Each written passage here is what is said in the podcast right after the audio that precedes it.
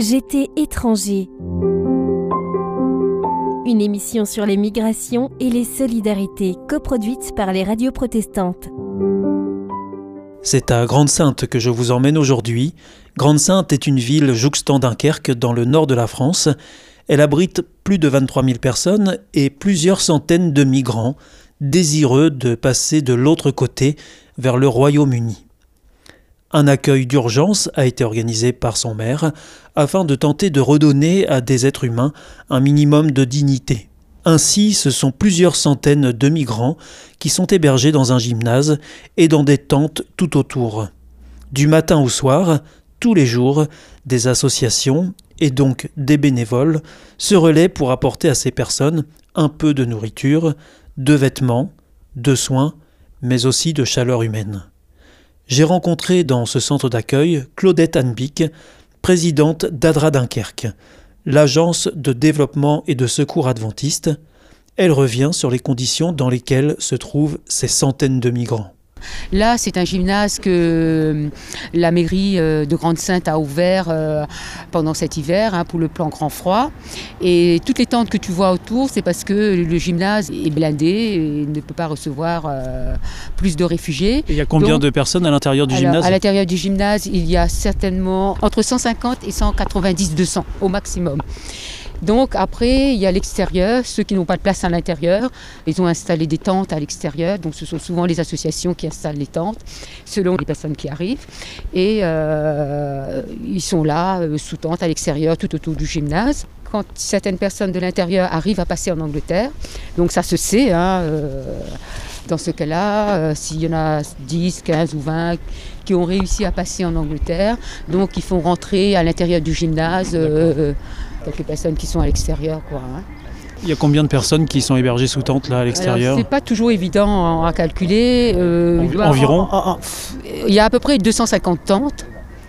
Euh, en moyenne là en ce moment et euh, on dit il y a une à, trois personnes par tente mais ils sont, ils sont bon si tu fais la multiplication ça te donne un chiffre 250 fois 2 ou 3 oui mais en sachant qu'il y a des tentes qui restent vides parce que euh, c'est souvent le soir qu'ils essayent de passer euh, en Angleterre. Évidemment, ils, montent sur des camions et parfois ils passent toute la nuit dehors. Et quand ils arrivent au petit matin ou dans la nuit, le gymnase est fermé. Donc euh, ceux qui sont partis du gymnase pour essayer de passer, donc en arrivant la nuit, ben, ils ont souvent planqué une tente à l'extérieur et donc, euh, bah, quand ils arrivent en pleine nuit, ils dorment dans leur tente qui se trouve à l'extérieur. Et ce n'est pas toujours évident de quantifier le nombre de tentes extérieures qui appartiennent à des personnes qui sont à l'intérieur du gymnase. Donc il y a toute une organisation ah qui s'est mise en place. Une hein. organisation qui s'est mise en place. Et là, si tu vois ici, c'est une cuisine. Hein. C'est une cuisine, à vrai dire tu as des, quelques réfugiés qui cuisinent, mais euh, la, cuisine est vendue, tu vois, les, repas sont, ils doivent acheter. Ah d'accord, c'est ah quelqu'un qui fabrique les repas et qui les vend, euh, aux, réfugiés. C'est un réfugié lui-même qui fait ça? Oui, oui. Un petit peu euh, les grosses têtes, quoi, disons. Hein. Les grosses têtes, c'est-à-dire euh, il y a des leaders sur le camp Voilà, c'est les leaders euh, qui cuisinent et puis qui vendent la... ce qu'ils cuisinent, tu vois. Un sandwich, 4 euh, euros, 4,50 euros, et surtout qu'ils ont à manger tous les jours. Quoi, hein. Alors justement, comment, est-ce qu'ils font les réfugiés pour manger chaque jour? Il y a des associations qui viennent les nourrir? Les nourrir, oui. chaque jour, midi et, soir. Il y a différentes associations qui sont là, prévues, on a un planning, tout est organisé en inter-association.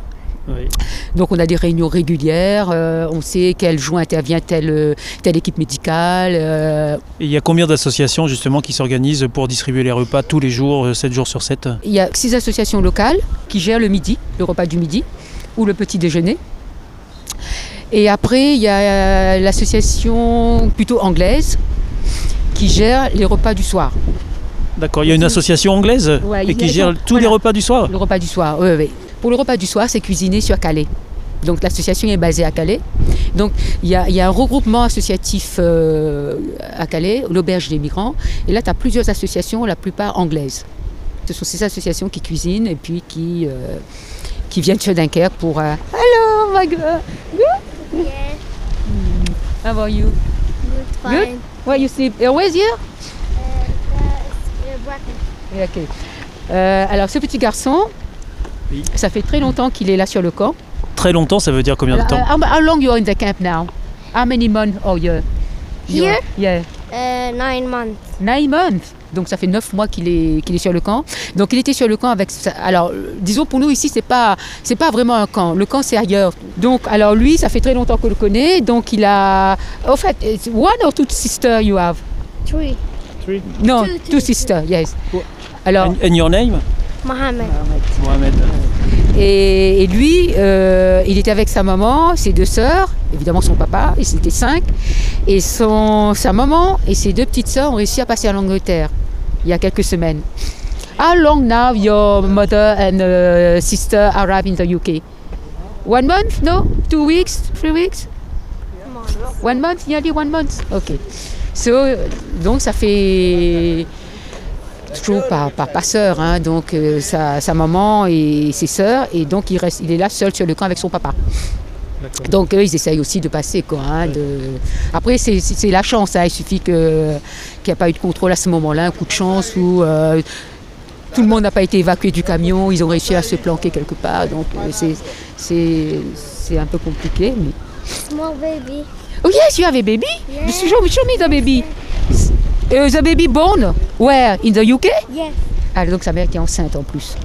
God. Donc les parents, le papa est ici et maman là-bas qui vient d'accoucher. euh. Et ici, euh, Claudette, Ouais. c'est que des hommes qui logent ici ou il y a Alors des là, il y a familles? quelques familles. En principe, les familles euh, sont logées dans un centre que pour les familles, avec les, les- les parents et les enfants. Mais là, il n'y a pas assez de place. L'autre espace est vraiment blindé. Vraiment, euh, on ne peut pas. Donc, il y a quelques familles qui sont euh, à l'extérieur. D'accord, Mais c'est essentiellement des hommes ici. Mais sinon, c'est en principe, c'est c'est les hommes, c'est réservé aux hommes. Donc, quand il y aura des places dans l'espace, quand des familles arriveront à partir, donc ils, euh, les familles qui sont sous tente là à l'extérieur pourront accéder euh, au centre euh, pour les familles. D'accord. Uh, this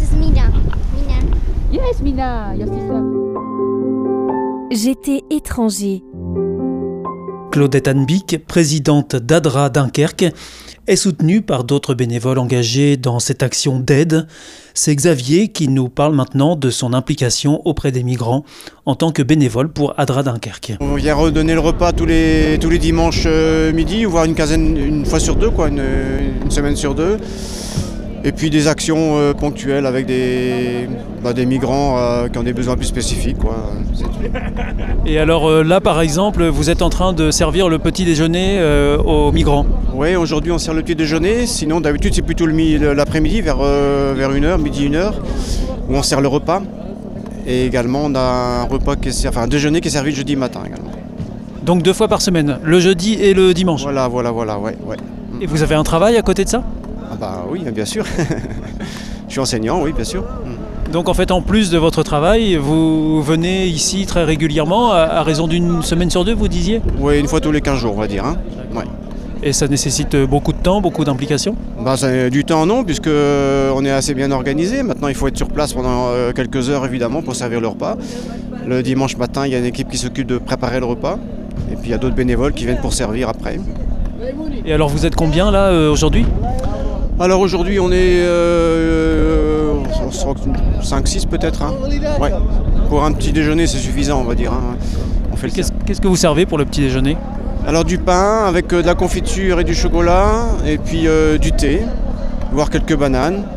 Et puis, euh, puis voilà, ça tourne comme ça. hein. Et c'est une quantité pour combien de personnes? Oh là là, difficile à dire.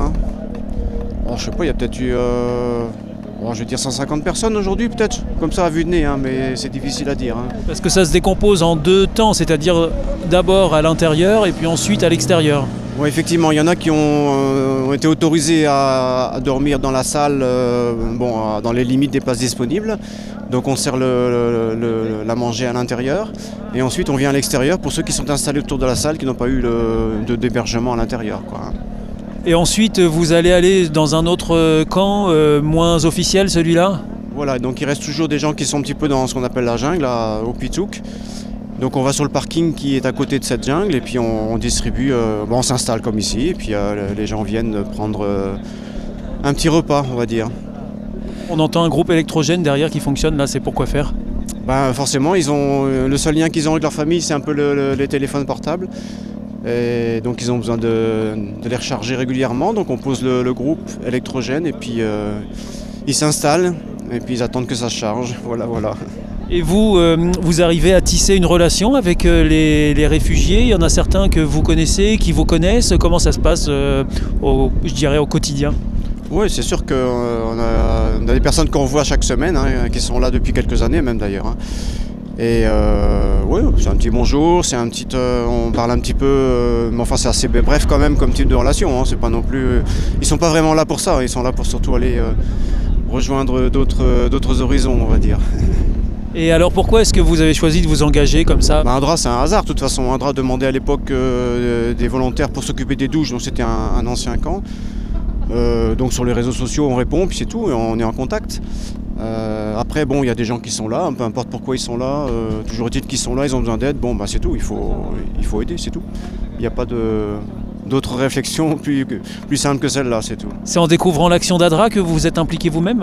Non, je connaissais pas Adra, hein, donc euh, je me suis inséré dans un groupe qui s'occupait des migrants, et puis c'est tout. Après, j'ai découvert que c'était Adra, mais Adra ou, ou une autre association, peu importe, je dirais pour moi, c'était pas le- l'essentiel, quoi.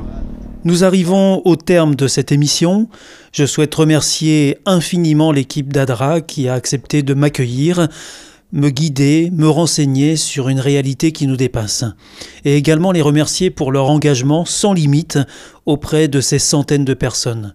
C'est en découvrant un tel dévouement que nous pouvons comprendre le texte que l'on trouve dans l'évangile de Matthieu au chapitre 25 au versets 35, 36 et 40.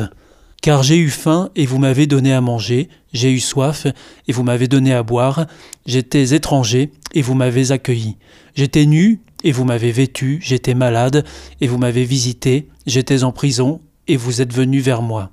Je vous le dis en vérité, toutes les fois que vous avez fait ces choses à l'un de ces plus petits de mes frères, c'est à moi que vous les avez faites. J'étais étranger une émission sur les migrations et les solidarités coproduite par les radios protestantes.